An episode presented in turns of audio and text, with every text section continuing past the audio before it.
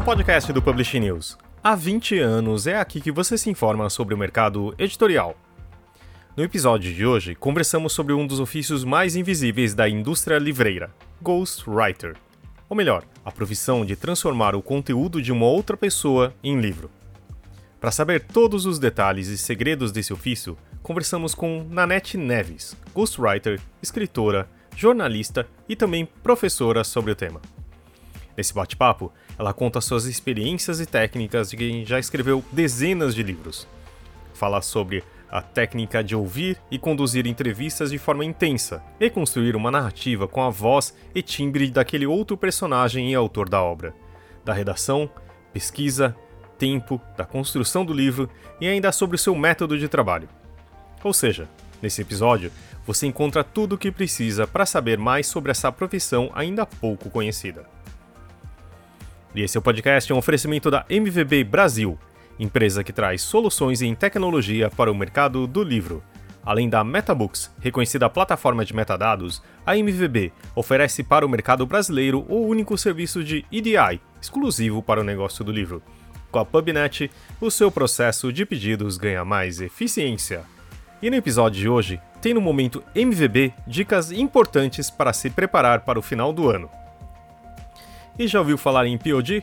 Impressão sob demanda? Nossos parceiros da Um Livro são referência dessa tecnologia no Brasil, que permite vender primeiro e imprimir depois, reduzindo custos com estoque, armazenamento e distribuição. Com o POD da Um Livro, você disponibiliza 100% do seu catálogo sem perder nenhuma venda. Esse é o programa número 190, do dia 4 de novembro de 2021 gravado no dia 21 de outubro. Eu sou Fábio Errara, com Talita Facchini e Maju Alves, e a edição de Gil Luiz Mendes, da Central 3.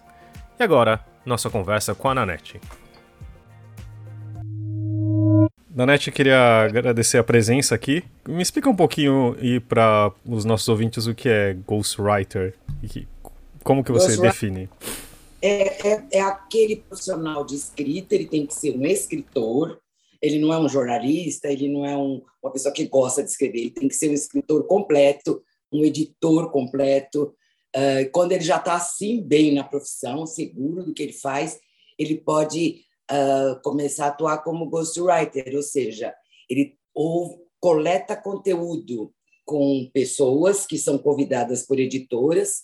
Então, a editora convida essas pessoas que são capazes de vender livro, só, só assim que as editoras convidam, e quando a pessoa diz que normalmente eles dizem eu não tenho tempo para fazer, mas em geral é, eles não sabem fazer, porque ninguém nasce sabendo escrever um livro, né? Embora tenha um conteúdo maravilhoso, nem todo mundo sabe sentar e escrever um livro, até porque isso toma um tempo danado. Então, a editora fala: ok, vou mandar um profissional para ajudar no processo. E aí, então, é o ghostwriter que vai, tem esse primeiro encontro, os dois vê se se entendem, tem que se entender, tem que se dar bem, porque acaba sendo uma relação bastante íntima, muito de confiança.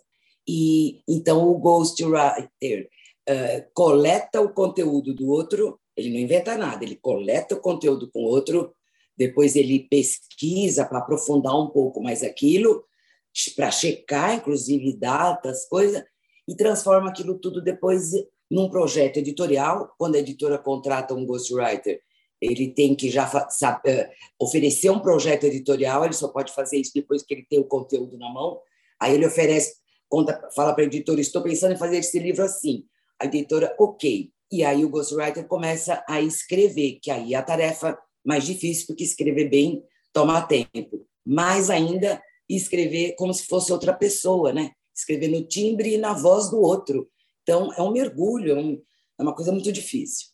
E eu tenho uma pergunta de pessoas que não entendem direito sobre isso. É, e aí, uhum. essa voz do outro, você é essa voz do outro. E você acabou de falar que, que esse projeto vai passar pela editora. E aí, como é que fica esse, essa outra pessoa? Você também, vocês também conversam bastante? Ele também tem o ponto de aprovar e dar pitaco no que você está escrevendo? Como é, que, como é que funciona essa relação? Não, não, não funciona assim, não. Você, uh, você vai, né, tem esse primeiro encontro, vê se se entendem, em geral, quando a editora convida, ela já está pensando numa coleção, num selo. Em geral, a editora já convidou essa, esse autor, né? porque ele é especialista numa área, porque ele tem casos para contar, casos de, de manejo de crises, de enfim, ou um método de alguma coisa, enfim, ele tem uma história para contar, a editora já está afim daqui, por isso que convidou. Aí, então, o, o Ghost Writer, sabendo qual é essa coleção, sabendo qual é essa, uh, esse tema né, que principal, aí ele vai colher um, o conteúdo do outro, a experiência, com toda a habilidade que ele tiver, que ele tem que ter para entrevistar, é uma coisa muito difícil, depois a gente pode falar sobre isso, e aí ele vai coletar esse conteúdo, pesquisa, né? e aí uh, cria um projeto editorial, porque aí ele já tem uh, a, a, noção do conteúdo, então ele já cria um projeto, só passa para a editora dizendo, estou pensando em fazer esse livro assim. Em geral, a editora fala, tá lindo. E aí você senta e escreve, o autor só vai ler esse texto no fim, quando eu digo que a gente já tem o primeiro copião, o primeiro rascunho, manda para ele para pequenos ajustes. Então, é pequenos mesmo. É assim, olha, acho melhor tirar essa passagem porque eu posso magoar fulano, ou então eu pensei melhor, isso não foi na década de tal, foi na década de tal, ou, ah, sei lá, é, é, é pequenos ajustes assim, aí o texto volta para o Ghostwriter e ele fecha, eh, arruma essas, essas pequenas emendas, tal, ele ajeita, Aí eu gosto de, antes de entregar para a editora, contratar eu pessoalmente um bom preparador de texto, uma preparadora, alguém com quem já estou acostumada a trabalhar, porque assim vai texto final para a editora pronto para ir para arte. Então já foi aprovado pelo autor, já foi preparado o texto, aí eu mando para arte. Aí o livro sai da maneira como eu concebi. Quando você manda para a editora sem estar o texto preparado, a editora às vezes pode contratar um preparador não muito respeitoso, que altere coisas que você depois só depois de publicado você vê, então não é legal. Eu, eu gosto de ter esse controle de, de, de bacana, já fechadinho. Por isso que eu digo, um, um gosto ele tem que ser um editor completo. Né? Que também eu acho que é, é um pouco isso, né? Da cole, coletar o, esses dados, que acho que também é um trabalho, como você falou, né? Acho que era hora de a gente falar um pouco nisso quanto como você entrevista a pessoa, porque na verdade não é que você está entrevistando a pessoa e passando isso para o papel, né? Você pega, coleta informações e transforma isso em uma história, em modo geral, né? Em linhas gerais. Como que é, é isso? Porque é, você não seria só tipo uma pessoa, uma anotadora, né? E aí também como que manejar isso dos estilos, né? Porque uh, que eu acho que, por exemplo, muitos dos casos que, que pelo menos na minha mente vem, são pessoas notórias em alguma área, ou mesmo em entretenimento, ou um cientista, alguma coisa assim, que não está acostumado é, e, e, que quer para um público maior, não seja um texto da área dele, né, digamos assim. E como que você acha essa voz? Porque é, né, me parece até bem difícil, né? Porque se você tiver a assinatura da Ananet em diversos livros que você não assina, não está lá na capa, é, também como que funciona tudo isso? É, eu, eu uma vez dando entrevista para um, um, um, um canal de YouTube de uma moça que tem lá no Rio, ela e ela vem das artes cênicas, ela foi atriz tal. Quando eu comecei a contar para ela como funciona a coisa, ela falou: "Nossa, é um mergulho que você faz é igual o que a gente faz quando a gente vai atuar. É um mergulho no personagem. Eu falei, olha, eu não tinha pensado nisso, mas é verdade, porque é, quando você está conversando, as pessoas falam do jeito normal. Ninguém fala dando uma aula, ninguém fala, né, o tempo inteiro você vai conversando. Uh, por isso que eu digo que não é gravar e transcrever e aí vira o livro. Não é o autor que vai determinar a ordem das coisas no livro, é você né? Você que sabe que hora ir soltando as informações e mantendo o texto tenso para saber a hora que dá uma relaxada e volta na atenção. É aquele, aquela eterna luta de manter o leitor ligado, né? Fazer um ganchinho de um capítulo para o outro, para ele ter interesse do capítulo 1 um ir para o 2 tal. E captar a voz do outro, poucas pessoas conseguem. Eu digo assim, muita gente tem vontade de ser ghostwriter, eu dou esse curso há muito tempo tal, mas das minhas turmas, assim, 90% no final do curso percebem que não tem a personalidade do ghostwriter.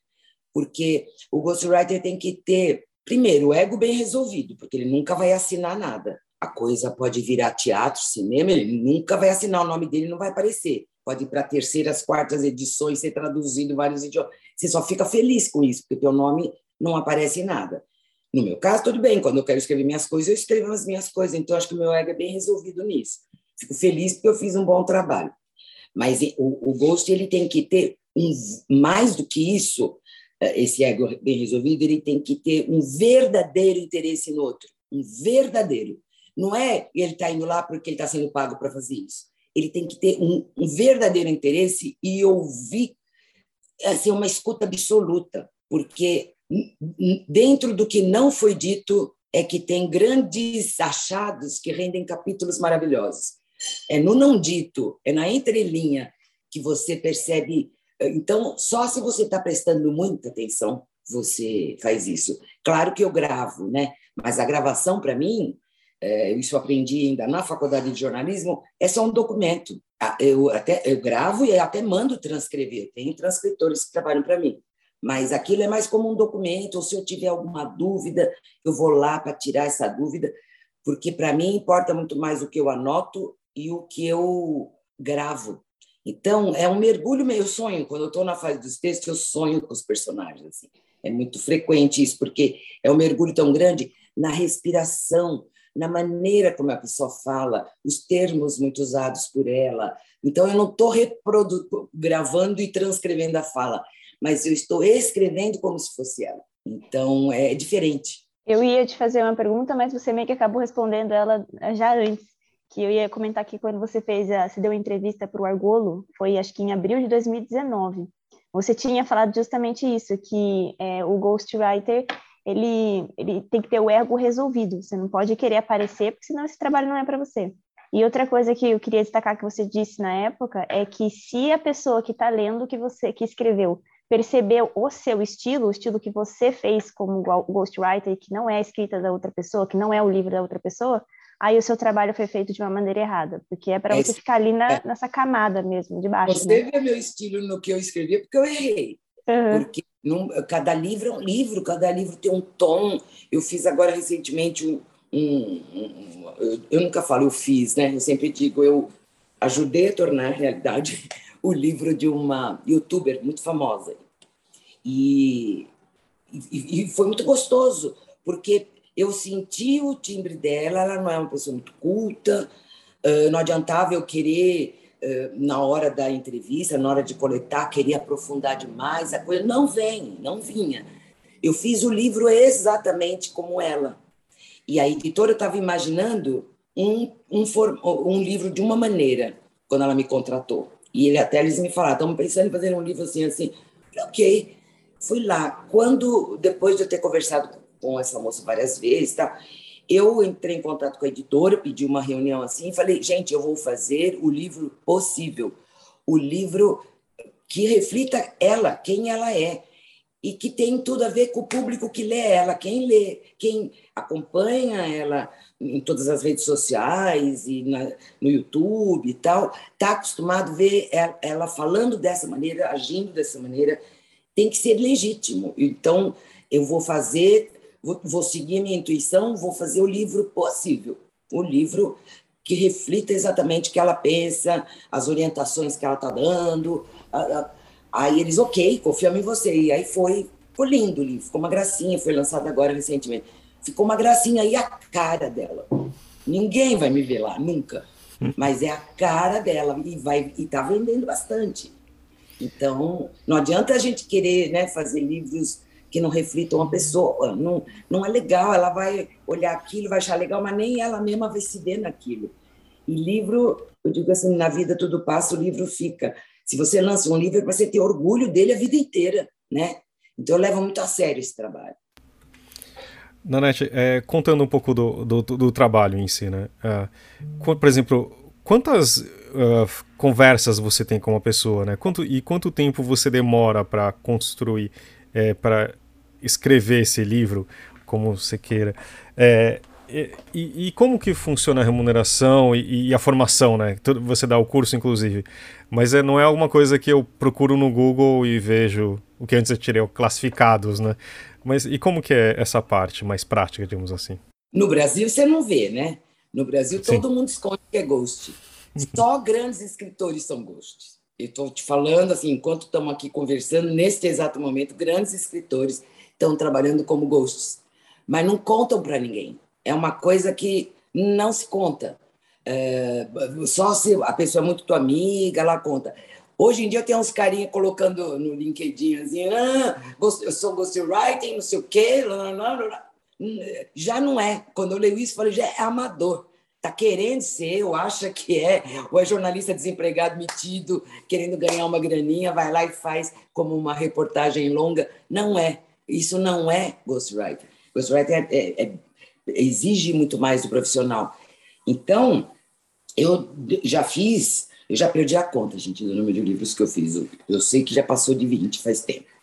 É, e ultimamente eu tenho me dado ao luxo de fazer um por ano, porque um livro você não faz com menos de sete, oito meses. Não faz. Uh, por simples que seja, sete meses é o prazo para estar tá o livro já entrando na arte, sabe? É, então, uh, primeiro você, a partir do momento que você. Antigamente as editoras também pagavam muito para a gente, né? Então, as editoras convidavam as pessoas e indicavam os ghosts, e você uh, ainda tem isso, mas diminuiu bastante. Faz um contrato triangulado, a editora, o autor e você, também constando como autor, ok? Só que uma das cláusulas lá, em uma das cláusulas, você, o ghost, né, que consta lá como autor, afinal você é autor também, ele, você desobriga a editora de dar esse crédito, de que, o nome apareça de alguma maneira no livro. Às vezes, os autores eh, são muito generosos, alguns poucos são muito generosos, fazem questão que seu nome apareça de alguma maneira. Então, vem essa coisa de ghostwrite meio disfarçado, que é com depoimento a ah, fulano, eh, com a colaboração de fulano logo na folha de rosto do livro. Isso é, é muito bonito quando acontece. Em geral, quando entra na ficha dos créditos, eles perguntam de que maneira você quer entrar. Eu falar, ah, coloca coordenação editorial, pronto, uma coisa que fica vaga, mas o mercado sabe. Isso quando o autor faz questão, eu jamais peço isso, né? E, e depois de já ter feito tantos livros, tal, eu comecei com isso em 2005, gente. É, ele, eu, eu já desenvolvi um método. Esse método consiste em, em um livro até 200 páginas, que é um livro médio, assim. É, então é bom sempre o contrato ser muito claro, né? em um livro até 200 páginas, normalmente a gente faz seis encontros. Com seis encontros longos de três horas, não mais, não menos, tem todas umas explicações por quê, é, você consegue coletar conteúdo suficiente se o autor fez a lição de casa. É, uma vez eu tive um autor que nem era de São Paulo, ele alugava aí uma sala para a gente ter esses nossos encontros tal. Então, às vezes, ele vinha para o encontro falava, falava, falava sobre um tema, a gente combinava, ah, o próximo encontro vamos falar de tal coisa. Aí ele falava, falava. Quando chegava no próximo encontro, ele dizia, olha, eu estive pensando melhor, apaga aquilo. Eu estou achando melhor dizer aquilo de outro jeito. Pá, pá, pá, Aí, na segunda vez que ele fez isso, e nessas alturas, como tinha pressa, sempre tem editora tem pressa, eu já ia falando com ele e mandando transcrever, já para ir adiantando as etapas, né? Uh, toca, uh, vir, falei para a transcritora, para esse daí que vai ter outra gravação desse daí, esquece essa e não sei o quê. Só que aí eu comuniquei à editora, eu falei, olha, ele não está fazendo a lição de casa, ele vem pensar alto comigo. Então, era uma coisa meio de método, meio autoajuda corporativa, eu, eu chamo assim, meio economia, meio enfim. E, e aí a editora deve ter conversado com ele, porque ele a partir daí vinha direitinho o que a gente combinava, vamos conversar sobre tal assunto. Então, normalmente, se o autor é, é bem focado, tal, se o autor não é focado, você vai ter que focar, fazer ele focar, ensinar como faz isso. É uma delícia fazer livro para professores, por exemplo. Eles já têm a noção do tempo, noção do todo, começo, meio e fim. É, palestrantes, professores, é uma delícia. Mas nem todo mundo é assim, né? Tem gente que tem um conteúdo brilhante, mas na hora de falar, fala tudo embolado, até aí tudo bem. Mas desde que fale, que a coisa saia, seis encontros são suficientes. Quando, no, no, contrato, eu sempre coloco que, se for preciso mais encontros, eles serão cobrados à parte, porque aí é um jeito também de fazer a pessoa se disciplinar. E também para não esticar essa fase inicial do da, da coleta de conteúdo. É, essa coleta de conteúdo vai demorar o tanto de tempo que esse autor vai ter para mim. Então, se ele juntar tipo duas vezes por semana, é uma maravilha, porque aí ele está aquecido, eu também estou aquecida, a coisa flui melhor. Mas, em geral, são as pessoas que são convidadas para escrever por editora são pessoas muito importantes, né? Com agenda muito cheia e muitas vezes elas simplesmente não têm horário, não tem. Então, às vezes essa fase inicial da coleta demora um pouco mais. Uh, mas aí, feito isso, terminada essa etapa, e aí tudo previsto em contrato a partir daí, até os encontros, tudo previsto em contrato, para não haver, porque senão as pessoas não levam muito a sério. Acho que se vai ter, imagina, não, não, não é não, a gente é muito sério, a gente tem que se impor, é um trabalho muito sério.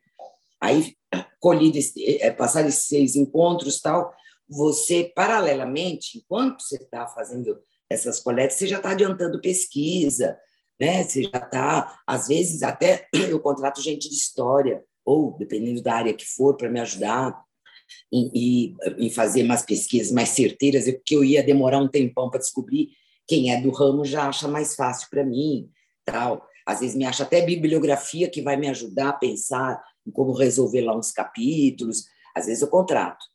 E é, de maneira que ter, terminou as, o, o, período da coleta e esse período inicial aí de, de pesquisa para checar tudo, né? Eu sempre digo, o livro, num livro você pode tudo, você só não pode errar não pode ter erro. Então, se ele fala, ah, porque em 1900 e tanto aconteceu tal coisa, vai ver se é verdade que naquele ano aconteceu tal coisa. Porque às vezes ele se engana. É muito comum, né? As pessoas se enganam. Então, você tem que checar tudo, medidas, datas, você tem que checar. E, e mais do que isso, você sempre tem que. Ninguém vive numa bolha, você tem que situar num contexto num contexto do bairro, da cidade, do país, do mundo. Ninguém é, vive numa bolha. Então, quando ele vai contando passagens para você, você tem que situar para o leitor, depois no texto você vai ter que colocar isso, o que estava acontecendo no mundo naquela época. Né? Isso dá para o livro uma, uma densidade, o leitor vai se identificando, é outra, outro truque assim de você trazer o leitor, porque tem um autor que é muito monoumbilical, ele só fala dele, de si e tal, e você dá essa abertura, quando você leva para ele, ele falou, olha que legal, porque ele nunca tinha pensado de fazer essa, esses paralelos, né? E então aí você termina. Eu sempre, quando eu já escrevi um capítulo, dois, tal, eu mando um trechinho para o autor aprovar o tom, se ele aprova a linguagem. E, é, não, não é, ele não vai acompanhando o tempo inteiro, não, eu só mando nesse começo um trecho. Em geral, eles choram quando eles leem esse trecho. Eu sempre pego um texto bem, um trecho assim mais tal, e mando para eles, porque quando a pessoa vê aquilo escrito, ela se emociona. Se já não é um profissional da escrita, ele, ele se emociona. E aí eu falo, acertei, né? Quando eu, ele disse que gostou da linguagem, que está tudo ok, aí eu, aí eu vou embora, vou embora até o fim, só mando no fim. a gente não deve ficar mandando de pouquinho, porque quem não é do ramo não, tem essa prática que nem a gente fica lendo, relendo, e lendo, e mexendo, e lendo. Chega uma hora ele não vai aguentar mais aquilo, vai achar tudo ruim. quem não, principalmente quem não é do ramo, né? Então eu gosto de mandar no fim, para ele ter toda a sensação do livro, porque tem, em geral as pessoas são ansiosas. Então, uma coisa que você está guardando para contar lá no capítulo 7, quando você está ali no capítulo 2 e, e, você fica mandando de picadinho, ele vai dizer, não, mas precisa dizer tal coisa. Eu falo, calma, nós vamos dizer isso mais lá na frente. Mas eles, não, tem que ser aquilo, e ficam dando palpite. E quem entende de escrever é a gente, né? Então, eu mando no final, com tudo junto, aí tudo vai fazer sentido para ele, né? É, e é muito gostoso de ver como eles vibram. Alguns não têm tempo para ler, seria um parto esperar que eles lessem, e muitos deles me chamam para a gente ler juntos. Isso é muito legal, é muito produtivo. Quando isso acontece, é muito produtivo. A gente vai lendo junto e já fazendo os pequenos ajustezinhos assim ali na hora. É bem, eles se sentem participantes, assim, é bonitinho isso. Quando a gente fala de ghostwriter, a gente sempre pensa muito em livros tipo biografias e coisas do gênero, mas como funciona esse processo para livros de ficção, por exemplo? Não existe, na, no meu ponto de vista, para mim, não existe ghostwriting de ficção. É picaretagem. Tem gente vendendo isso e é picareta. Pode ter certeza. É gente de má fé. Porque, fala a verdade, se você me dá um fio de história e eu vou construir uma grande narrativa, um grande livro, eu não vou trabalhar como ghost, eu vou lançar meus próprios livros. Se eu sou boa mesmo, eu vou lançar meus livros e vou arrasar, né? Então, ghost writer que se que aceita, que se sujeita a fazer livros de ficção, ele não é bom, ele está enganando esse, esse autor, que está crente que vai lançar uma obra que vai fazer sucesso e não vai. Quem faz isso não é bom e é picareta. Isso eu falo com todas as letras. Estou ganhando inimigos por aí. Mas é verdade, gente. Eu, nossa, eu já cansei de verificar e comprovar. Agora posso ficar dando exemplos, né? mas pode ter certeza, saem uns livros muito chulé.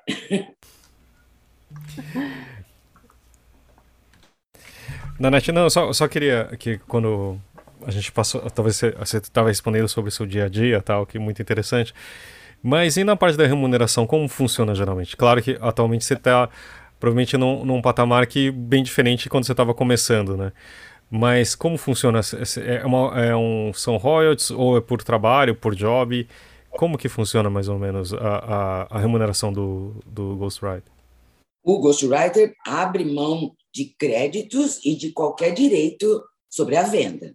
Então, não importa se vendeu milhares ou se vendeu cem, não importa, ele não tem nada a ver com a venda dos livros que ele, que ele entregou, ele abre mão disso. Então, você nunca vê o nome do ghostwriter como lá no copyright, lá no, nas folhas, na, na página de créditos.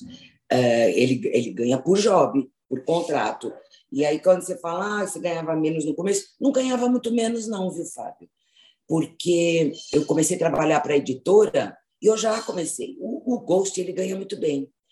Agora, se você pensar que são oito meses da vida dele, oito meses full time, porque se você trabalha direito, para você conseguir fazer esse mergulho no outro, na hora de entrevistar e na hora de escrever, você não pode fazer nada paralelo. Você não consegue fazer. Um dia eu tive um aluno que, na apresentação, que estava começando o curso, eh, eu peço para eles se apresentem, de o que vocês fazem, quero conhecer vocês, tal. E ele se apresenta aí, teve um lá que colocou, ah, eu sou ghostwriter, estou fazendo três livros no momento. E eu vi aquilo. Depois, quando acabou o curso, ele, ele me escreveu dizendo, nossa, eu estava fazendo tudo errado. Ele, ele era jornalista, desempregado, né? pegando tudo que aparecia. E, e, foi bom ele fazer o curso nesse meio, porque aí ele começou a pedir prazos porque ele percebeu que se ele não fizesse esse mergulho, ia sair um livro de jornalista. Não é um livro, não é literatura. Então, eh, jornalista, se não se prepara melhor, ele, ele acaba fazendo uma bio de jornalista, uma, uma auto-bio de jornalista. Tudo que ele for fazer fica aquela coisa uh, de uma reportagem longa, né? E, com aquele tipo de técnica jornalística que é muito boa, que funciona muito bem no jornalismo, mas quando você vai partir para livro, é outra coisa. Quando eu vim para a área da literatura, foi uma briga comigo mesma, porque é, de, de, romper né, a, as normas, né? A gente tem regras no jornalismo que a gente tem que seguir muito ao pé da letra. E quando você vai para a literatura, é o contrário, você tem que quebrar isso, essas mordaças, né? essa coisa que, se, que te seguram, para se soltar, porque o, no, o livro permite voos. Né? Você pode tudo no livro. Então, é o contrário, você sai daquela coisa toda cheia de regra, da comunicação, né, de jornal, de, de imprensa, para ir para uma coisa que não tem fim, é, é infinito, você tem milhões de possibilidades. Você precisa saber que possibilidades são essas. Então, você tem que ser um excelente leitor, até para saber o que oferecer para esse autor, para a editora. Você tem que sempre fazer coisas criativas, diferentes, tal. Uh, mas o processo é completamente diferente. Uh, e ganha bem, um gosto. Eu, eu não sei se eu devo falar de valores aqui, mas acho que eu vou falar, porque é bom o pessoal saber. Tem gente que me liga, saiu uma matéria grande sobre ghostwriting no Estadão recentemente. Nossa, juro por Deus, eu recebi acho que uns 30 telefonemas de gente do Brasil inteiro. Até brasileiro morando fora tal. Na hora que eu falava o valor, a pessoa, eu percebia que a pessoa engolia em seco. Porque quem não é do ramo não tem ideia do trabalho que dá escrever bem, né? Não tem ideia do tempo que vai tomar tudo. Então, eu falo sempre para meus amigos, não se sai de casa por menos de 50 mil reais, dividido pelo número de meses que vai demorar. Então, se você pensar bem, 50 mil dividido por 7, 8 meses, não é tanto assim, não. Então, nenhum ghost fica rico, mas ele vive muito bem, assim, paga suas contas, fazendo um trabalho bacana, trabalho esse, né, verba essa que entra na vida dele, que, que possibilita ele poder dar umas paradas para escrever as coisas dele, que é exatamente o que eu venho fazendo. Então, eu faço um livro por ano, e aí no resto do tempo eu faço as minhas coisas, né? Senão, senão vou, nunca mais eu produzo coisa nova, porque eu vou estar emendando um trabalho de ghost no outro, entendeu? E, Nanete, eu queria que você falasse um pouco mais sobre o curso. É, como é que surgiu a ideia de, de, de, de iniciar isso? Como é que você viu? É. Ah, tem muita gente querendo virar ghost, e aí qual é o caminho a seguir? E aí surgiu esse curso, e acredito que vai bem, porque além do povo ter curiosidade, tem um monte de gente que quer fazer isso e começa, que nem você citou aí esse exemplo, de maneira errada, né? De maneira errada. É. é. E esse, é, esse, curso começou meio. meio uh, foi engraçado. Uh, eu, eu conhecia uma jornalista de muitos anos, tal, que era a Rosângela Peta, e ela era jornalista das antigas e era professora da Casper Libero. E ela abriu uma escola, ela foi a primeira escola de escrita criativa em São Paulo. A escola dela chamava Escrita Criativa, para você ter uma ideia. Oficina, oficina de escrita criativa. Ficava lá no, no edifício Itália. E ela foi a primeira pessoa assim, que montou uma escola de cursos voltados para a literatura. Ela foi, ela desbravou esse mercado. Isso no começo dos anos 2000. Uh, em 2005 eu comecei a escrever tal. Quando era lá para 2010 eu já estava trabalhando como gosto, já tinha um tempo, tal, não sei o quê. Eu não sei como ela descobriu. Eu acho que algum autor era amigo dela. E ela me chamou para uma reunião. E, e aí, para a gente conversar, ela queria me falar da escola. Conversa, vem tomar um café comigo. Eu falei, ah, tomar um café com ela, não, não tinha ideia do que ela queria. E conversando, ela ficou me ouvindo ela falou: Você não quer dar um curso sobre ghostwriting? Nunca ninguém falou isso, disso no Brasil. Por que, que você não prepara material e a gente lança aqui um curso de ghostwriting? Seria uma coisa nova. Ela era uma pessoa assim, muito uh, interessante, assim, ela, ela via além. Né? Agora ela está morando na Europa. E aí eu falei: Nossa, eu nunca tinha pensado nisso. tal. E aí eu comecei a estruturar esse curso é, de lá para cá ele vem melhorando, se cada vez eu sinto que ele está ficando melhor, mas eu estruturei devagarzinho esse curso e assim que ela anunciou, já teve gente interessada. Isso era, nós começamos a dar esse curso lá em 2011. Já, nossa, eu, as turmas lá, como eram presenciais, você não dá conta de mais do que 15, 17 alunos, né? Quando é presencial, você não dá conta mais do que isso, para acompanhar o projeto de cada um. E era legal, por ser presencial, cada um trazia quem queria trazer o seu projeto e a gente já ia desenvolvendo, ajudando a desenvolver o projeto durante as aulas. Era muito legal, foi muito interessante. Até que ela fechou a escola quando começou, que ela viu que ia vir a crise, já como ela viu que a crise ia vir, ela já fechou a escola, foi para a Europa, ela já se antecipou. E, e aí eu dei em alguns outros lugares, dei na Casa Tombada, dei em alguns lugares mas já estava começando a ficar difícil trazer pessoas para o curso presencial. Antes eu tinha aluno que vinha de Curitiba, esse curso eu dava aos sábados lá, sábado de manhã. Vinha gente de Curitiba, de não sei aonde, o pessoal vinha, ficava em hotel, ou vinha e já voltava no mesmo dia. Era muito legal. Com o tempo também, foi, as pessoas foram tendo mais dificuldade de tempo, né? Tudo vai mudando muito rápido.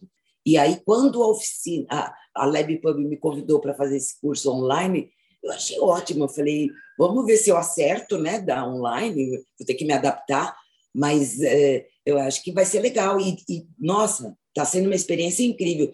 Tem brasileiro, já tive aluno brasileiro morando no Haiti, brasileira morando em Paris, uma japonesa paulistana morando na Colômbia.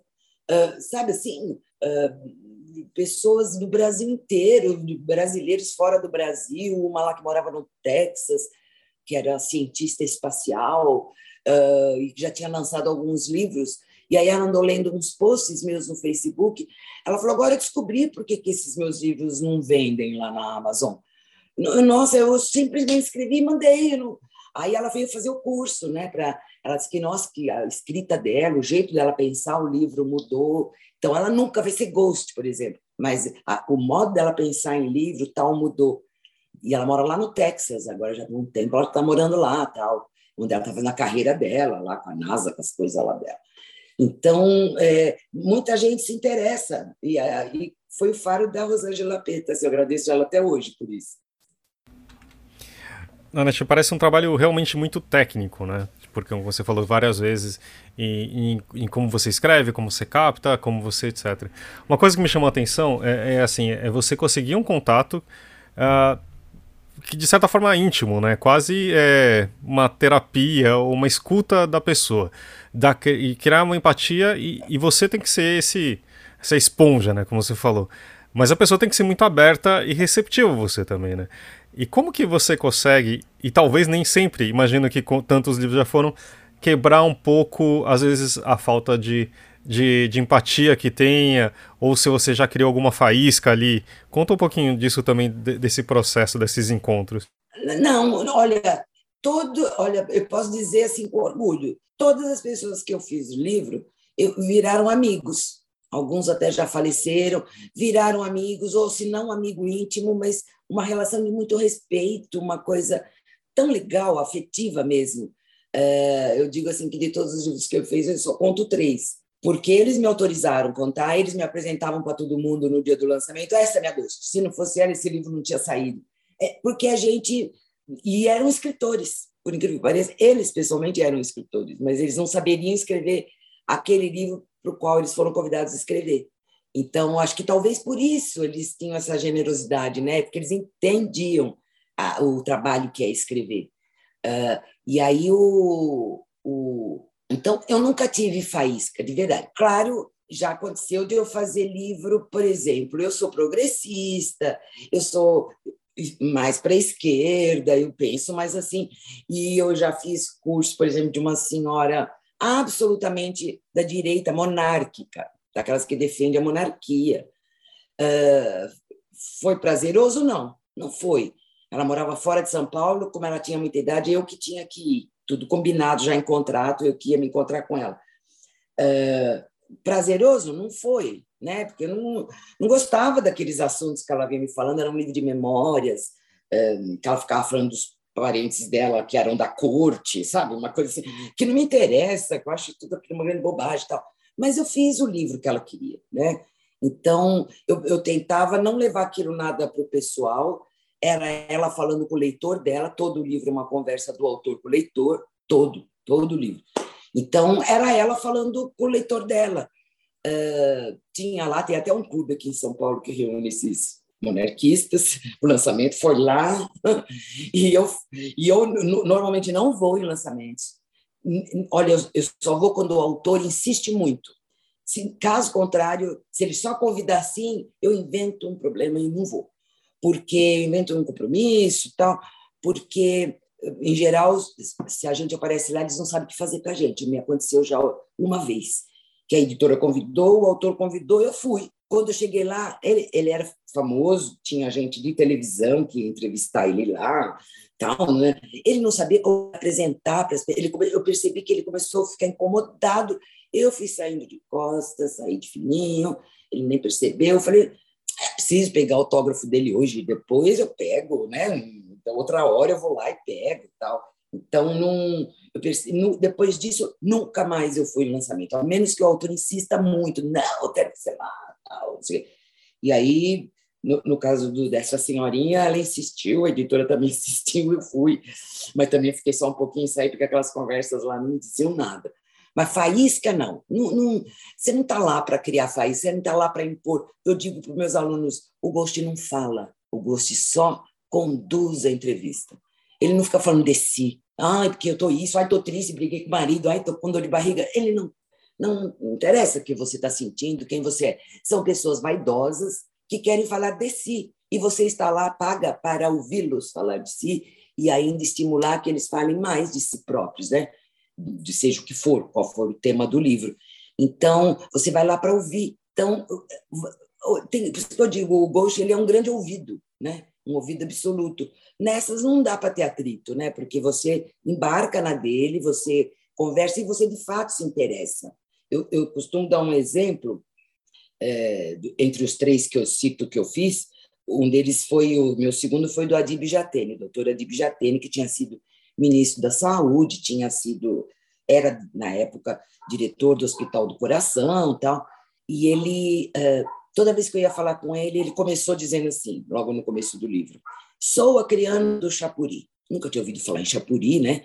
E aí ele ia contando, foi contando a história dele e tal. Aí é, era o livro Cartas a um Jovem Poeta. Isso eu falo à vontade porque está lá com a colaboração de Nanete Mendes, bem claro. Ele fez questão que meu nome aparecesse muito bonitinho. E aí ele ia contando, falando da história, era cartas a um jovem médico. Então, ele ia falando com o jovem, ele ia fazendo ele conversar com o jovem médico. Eu fiz ele ver em mim esse jovem médico e, e me alertar dos perigos que podia ter do vínculo médico-paciente e tal. E ele, como era um homem político, analisava muito a saúde do ponto de vista uh, político tal, né? Lá pelo terceiro, quarto encontro, eu falei, doutor, como que o senhor, saindo lá do Chapuri, veio parar aqui na equipe do Zerbini fazendo transplante. Como foi? Ele, ah, isso não vai interessar para ninguém. E ele era durão, assim, eu fiquei na minha. no outro encontro, eu de novo, com jeitinho, doutor, ah, conta, eu estou cada vez mais curiosa. Como que o senhor, se toda vez o senhor foi preparado para fazer engenharia, como o senhor foi parar na medicina? Veio fazer, ele veio São Paulo fazer, estudar no Bandeirantes, que é o que formava o pessoal para engenharia. E eu falei, como que o senhor foi parar na medicina? Ah, isso não interessa. Da outra vez, passa mais um tempo, um dia eu cheguei, ele estava tudo bonitinho lá na sala dele. Sabe, que pensando melhor. Vamos conversar, aquilo que você me pediu? Se não ficar bom, a gente tira. Eu falei, isso. Então, gente, eu, depois eu fiquei sabendo, tempos depois, sabendo de estudantes, por estudantes de medicina, por médicos já formados, que é o capítulo principal, é o capítulo que todo mundo mais gosta, que ele conta como foi que o pai morreu, a mãe era analfabeta em português, a mãe era árabe, libanesa, é, analfabeta em português. Como essa mulher, que ficou viúva aos 26 anos, com quatro filhos, conseguiu formar todos, e tudo aqui em Barra, tudo aqui em São Paulo. Então, como é que foi a saída de lá? Tinha que esperar encher o rio para o barco poder andar, e várias etapas. A viagem demorou mais de ano, até conseguir chegar. Né? Então, é, é, é, é, então, eu digo para vocês, às vezes é o que não é dito que é o quente. Às vezes é, se você está prestando bastante atenção, não tem que ter faísca, tem que ter interesse, pelo contrário, você tem que se interessar verdadeiramente por aquela pessoa. E, Nanete, você comentou que é, você pega um livro por, por ano porque você também quer cuidar um pouco de você e, sei lá, você pode cuidar Isso. dos seus próprios projetos. É, você está com algum projeto aí ou também é segredo? É coisa, é coisa que não pode contar? Eu tô, porque ele é tão ambicioso que eu acho melhor não sair contando, porque de repente eu não consigo.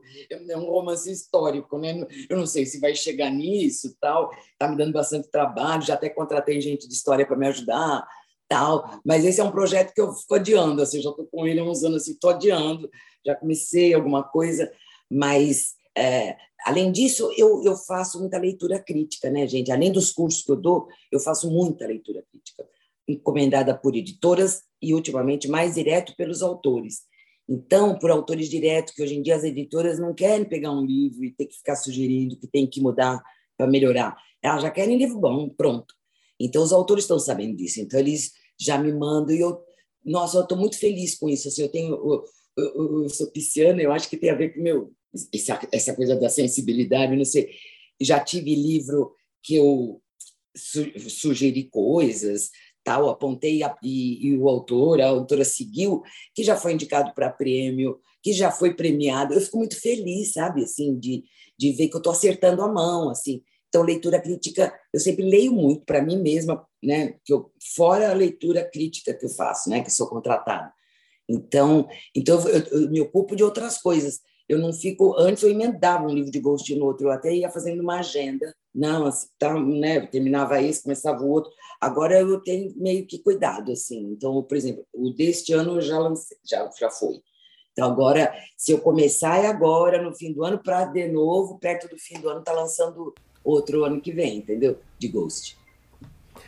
Nanete, acho que para a gente terminar, se você também lembrar de alguma coisa que gostaria de ter falado, Mas é mais uma curiosidade mesmo. Você falou assim que tem isso, né? Que na verdade é como você pegasse a fala de uma pessoa e transformasse num livro, ajudasse essa pessoa, né? Mas você tem alguma coisa que você diz não para alguma figura que você acha que te, existe assim, tipo, ah, essa pessoa não tem uma afinidade com o que eu acredito ou é um, é um pouco demais? Você tem alguma coisa nesse sentido? Olha, nunca me aconteceu assim de eu ser procurada por um autor assim que eu dissesse não. Uh, o que já aconteceu de pessoa que eu não curto muito assim, sem conhecer pessoalmente, mas já não ter curtido muito, a conversa já nem evoluiu muito. Na hora que a gente começou a conversar, sabe quando já não dá aquela liga na uhum. conversa? Uhum. Pelo telefone ainda, não teve nem conversa presencial. É, sabe, eu já achei esquisito umas coisas que ele falou, e ele deve ter achado esquisito outras que eu falei, né? Uhum. Ali não deu liga, a conversa não, não foi para frente. Isso deve ter acontecido umas duas vezes, acho. De resto, não, não, não, nunca aconteceu. Agora, é claro, né, se viesse um, sei lá, uma pessoa muito bolsonarista, agora me contratar para fazer um livro, acho que eu, não, eu ia dizer que estou ocupada, sabe? assim, ai, agora não dá, minha agenda está cheia.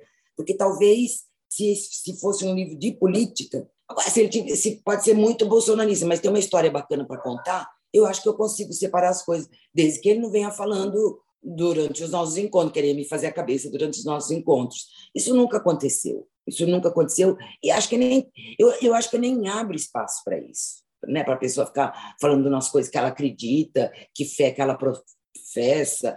Não, eu vou lá para ouvir aquela história para aquele livro. Então, se é um livro de memórias, então, né? Memórias sempre são os recortes da vida da pessoa. É, se é uma autobiografia, ela vai contar toda a vida dela. Então, não, não, não vai ter conversa de política no meio disso. Né? Eu nem deixo, nem se o assunto começa aí, eu já desvio, tal, porque é para fazer aquele livro daquele jeito e pronto. Então, tá bom. Muito obrigado, Anete. Tem alguma coisa que você gostaria de ter falado e a gente esqueceu de perguntar? Não, acho que eu falei tanto. Não, não, não, não, não lembro. O que eu só digo como conselho é o seguinte: não achem que vocês são ghostwriters se você não for. Você não é um ghostwriter enquanto você não for um editor completo. E você não é um ghostwriter enquanto você não for um escritor, que você já tiver um texto 10. Você não pode ter um, um texto 6,5. Você tem que ter um texto 10, sabe? Para poder escrever como se fosse o outro e ficar bonito isso, ficar gostoso, você tem que ter um domínio das ferramentas da escrita muito apurado, né? Então, você tem que ter muitos conhecimentos, é toda uma experiência de vida que você usa na hora de trabalhar como ghost. Você falou aquela hora, né, que acaba sendo quase uma terapia, e é. Às vezes é, é chega muito perto disso, porque às vezes já aconteceu de eu chegar e falar, doutor Fulano, você não acha que é melhor dizer isso de uma outra maneira? Você não pode magoar a fulana falando desse jeito? Ah, ou então, grandes homens não falam das suas mulheres. Isso é uma coisa, uma constatação que eu tive.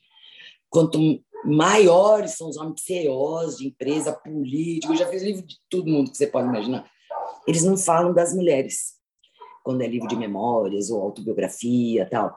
E aí eu tento, sempre eu tento, né? Meu lado feminista, assim, não é possível atrás de um homem desse, tem que ter uma mulher, né? É, e aí eu, eu sempre pergunto, alguns, ah, é mesmo, não? E aí falo, mas tem outros que dão, dão uma voltinha, dão uma voltinha, e não falam. Então, isso é engraçado, né?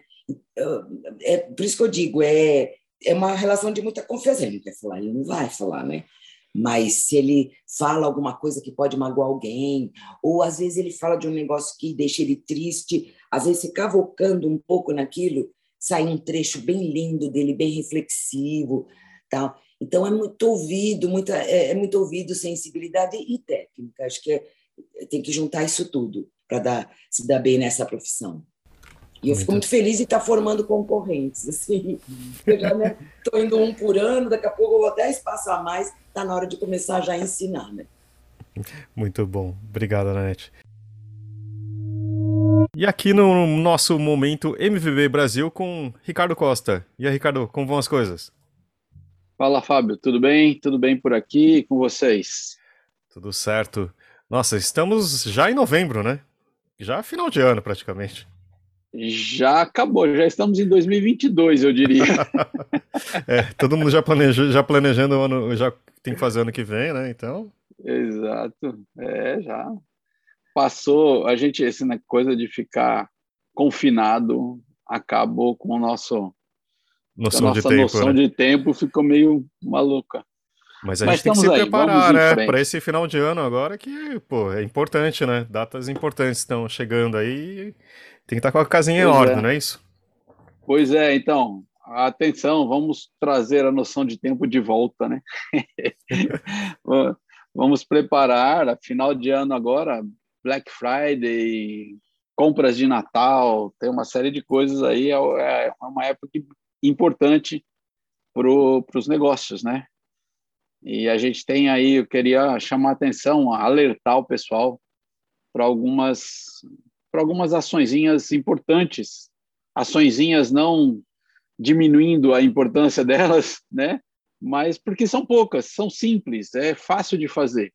Tirar 15, 20 minutos já vai trazer um resultado legal para para a galera que usa, especialmente que usa aí a nossa plataforma, né? É, para os livreiros, Fábio, eu queria falar primeiro. Uhum. É, primeiro, uma dica para revisar os preços, né? Fiquem atentos aos preços. Tem atualização de preços, tem um pouquinho, alguma atualização pode rolar aí logo ainda antes das festas, então fique atento. Pode entrar promoção, uh, pode a alteração pode ser para mais quanto para menos. E Uhum. o livreiro não vai querer nem vender mais barato do que ele vai pagar depois para comprar, nem perder a oportunidade de fazer uma promoção porque estava com o preço errado, estava com o preço mais alto do que ia pagar. Então, acho que as duas coisas são importantes. Então, dá uma checada nos preços, veja como é que o seu sistema, seu sistema está absorvendo corretamente, atualizando corretamente as informações que a MetaBook disponibiliza, ou se você faz uma, algumas pesquisas manuais, dá uma conferida lá. E confiram os lançamentos é, agora para o final do ano, tem muita coisa chegando. Uhum. É, na MetaBooks, nós temos cadastrados lançamentos de 1 de novembro a 23 de dezembro, mais de 900 títulos, Nossa. de uma variedade enorme, Uhum. de livros técnicos a infantis, eh, ficção, não ficção, tem de tudo saindo. Então, corre lá, livreiro, distribuidor, faz essa busca, vê o que, que tem, o que está chegando, o que está no seu planejamento, libere espaço para Uhum. colocar os livros novos que estão chegando. Né?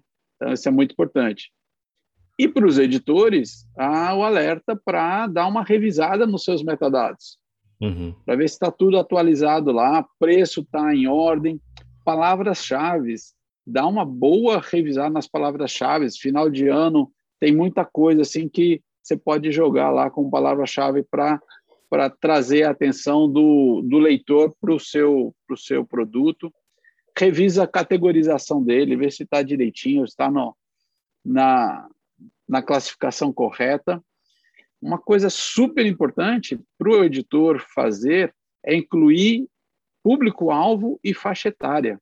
Uhum. Uh, é uma época do ano que a galera compra muito livro para dar de presente, Uhum. né? Então, você quer descobrir, eu quero encontrar um livro para dar de presente para uma criança de oito anos. Poxa, Uhum. faixa etária, público-alvo é fundamental. Eu quero encontrar um livro para dar para alguém que gosta de um tema X ou que é da faixa de 30, 30 e 35 anos, público feminino ou o que seja. Então, tem, a gente tem esse espaço lá na MetaBooks, é fácil de trabalhar com isso daí. Vai lá e atualiza essa informação. Se precisar de ajuda, entre em contato. Nossa equipe de controle de qualidade está aí disponível para isso. E mais dois outros campos legais de dar uma revisada: títulos relacionados, né? Uhum. Outros títulos do mesmo autor ou do mesmo assunto, etc. Ou outros formatos do mesmo título. E título original, lembrem-se, todo mundo hoje em dia com as mídias sociais pipocando, as pessoas ficam sabendo dos nomes, dos títulos originais, então ter a informação de título original ajuda muito nas buscas. Fica a dica aí para os editores. Muito bom. É isso aí, Fábio. São esses alertas aí para a galera aproveitar bem essa época de final de ano e de boas vendas. Aliás, boas vendas, sucesso para todo mundo que está ouvindo a gente aqui. Muito bom. Ótimas dicas e boas vendas para todo mundo, então. Valeu, gente. Ricardo, até a próxima. Até a próxima, Fábio. Abraço, galera. Vamos agora para as nossas indicações.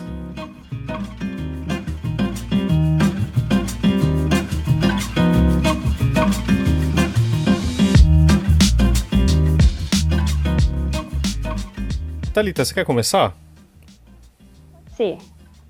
Fazendo as vezes do Léo novamente. Exato. é, eu vou indicar é, a segunda temporada de Lock and Key, que estreou na Netflix. Eu ainda não assisti, porque a gente está aqui falando uh, na sexta-feira. A gente está gravando isso numa quinta-feira e, e, a série estreia nesse final de semana. É, estreou nesse final de semana, no caso. E só que eu sei que vai ser uma boa temporada, já assisti a primeira temporada e gostei bastante, então estou recomendando já para as pessoas assistirem de novo a primeira e agora essa segunda temporada. Que essa série ela é inspirada no, no, no HQ uh, do Joe Hill e Gabriel Rodrigues, e aqui no Brasil ela é publicada pelo selo Geektopia, da, do grupo Novo Século. E aí conta a história de, de três irmãos que eles acham, uma, eles acham um monte de chaves numa mansão, e, e aí elas, cada chave meio que tem um poder, assim. É bem, é bem legalzinho, é uma série bem leve, tem várias, várias descobertas aí no meio da história, e enfim, é legal, assistam. Muito bom. E você, Nanete, tem alguma coisa para indicar para os nossos ouvintes? Eu, eu tava aqui pensando, tem uma série que eu gostei muito, mas não sei se vocês já falaram dela, Made. Vocês já falaram dela? Não. Não, não mas a gente sempre também repete indicações aqui.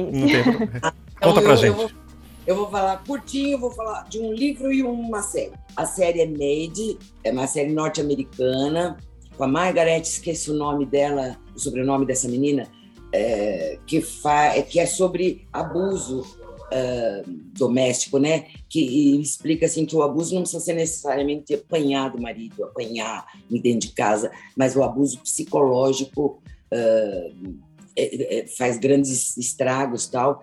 E aí a série vai indo, vai contando a história dessa mocinha que foge de casa com a filhinha dela pequenininha. Aí depois eu descobri que a menina é filha dela mesmo de verdade. E aí eu falei, por isso que a menina olhava para ela com tanto amor. Eu falei, essa menina é muito atriz. Aí eu fui descobrir a filha dela de verdade. Então é uma série curta, acho que são oito, nove episódios, muito boa. E um livro que eu fui ler um dia desse, é um livro já antigo, ele é, é de, de, 2000, de 2014, eu acho, mas que caiu na minha mão um dia desse, é, chama O Oitavo Selo, Quase Romance, da Heloísa Seixas. A Heloísa Seixas, erradamente, eu acho sacanagem, o pessoal costuma defini-la como a mulher do Rui Castro. Gente, ela é, a Luísa Seixas, escritora, muito além de ser mulher do Rui Castro. Mas, curiosamente, esse livro, que saiu pela Cossack Knife ainda, foi dos últimos antes da Cossack sair, uma edição primorosa, o livro é lindo. Por, por coincidência, esse livro é um livro meio de memória, é, é meio memória, porque é, não é, é, é um livro de memórias dela, mas também é um livro de memória de do Rui Castro, porque ela, ela é um livro que ela aborda as doenças que ele teve. Ele teve doenças muito sérias.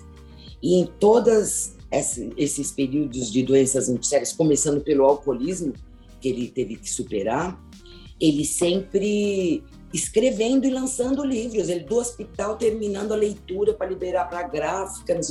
Então, é, é muito legal como ela vai contando a vida dele uh, na fase do álcool antes dela.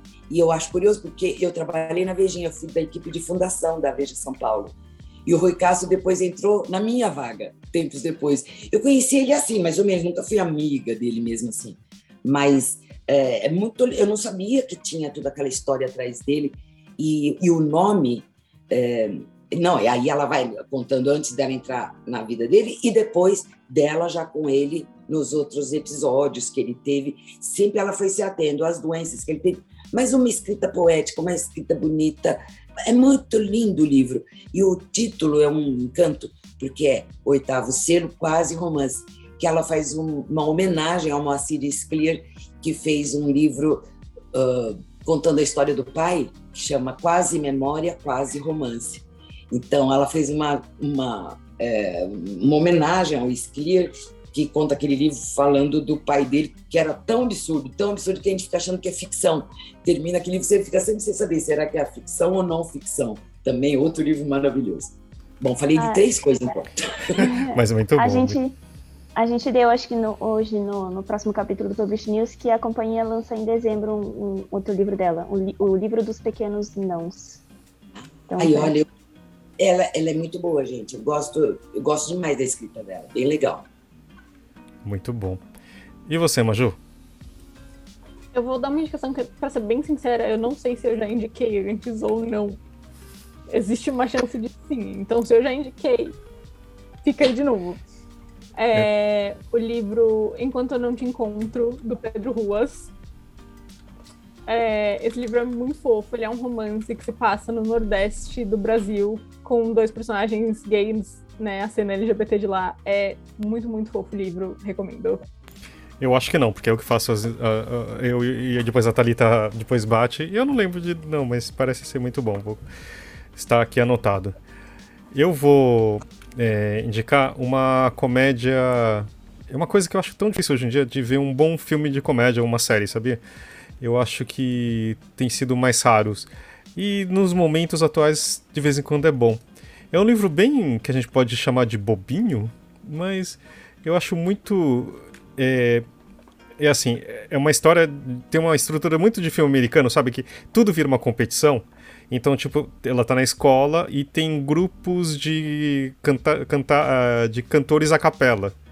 E aí vira assim, tipo, ah, que aquela escola tem que ganhar o campeonato estadual e tem aquela menina que é, é tipo que ela é meio rebelde, etc. É um, depois tem, é, chama Pitch Perfect. E acho que tem três filmes, é da Anna Kendrick, né? E ela canta de verdade, assim, todo mundo canta. É, é um filme engraçado, assim, sabe? Eu, eu assisti, tipo, eu assisti um, dois numa noite e o terceiro na outra. E é muito bom pra gente, tipo, é, para você esquecer um pouco do que tá, continua acontecendo aí fora, né, da política, etc. É um daqueles filmes que me lembrou muito de Sessão da Tarde, sabe? Uma coisa que a gente nunca mais faz também, que você não vai parar à tarde. Nem sei se existe mais, na verdade. Mas vale a pena. Chama Pitch Perfect. Acho que o primeiro já tá na Netflix e os outros sempre estão em, nos serviços aí. Mas, Nanete, queria agradecer muito esse tempo que você teve aqui com a gente, de dividir sua experiência. Muito obrigado, viu? Obrigada eu do convite. Beijo para vocês. Adorei as dicas de vocês também. Então tá bom, gente. Tali, Maju, obrigado, viu? Até a semana que vem. Obrigada.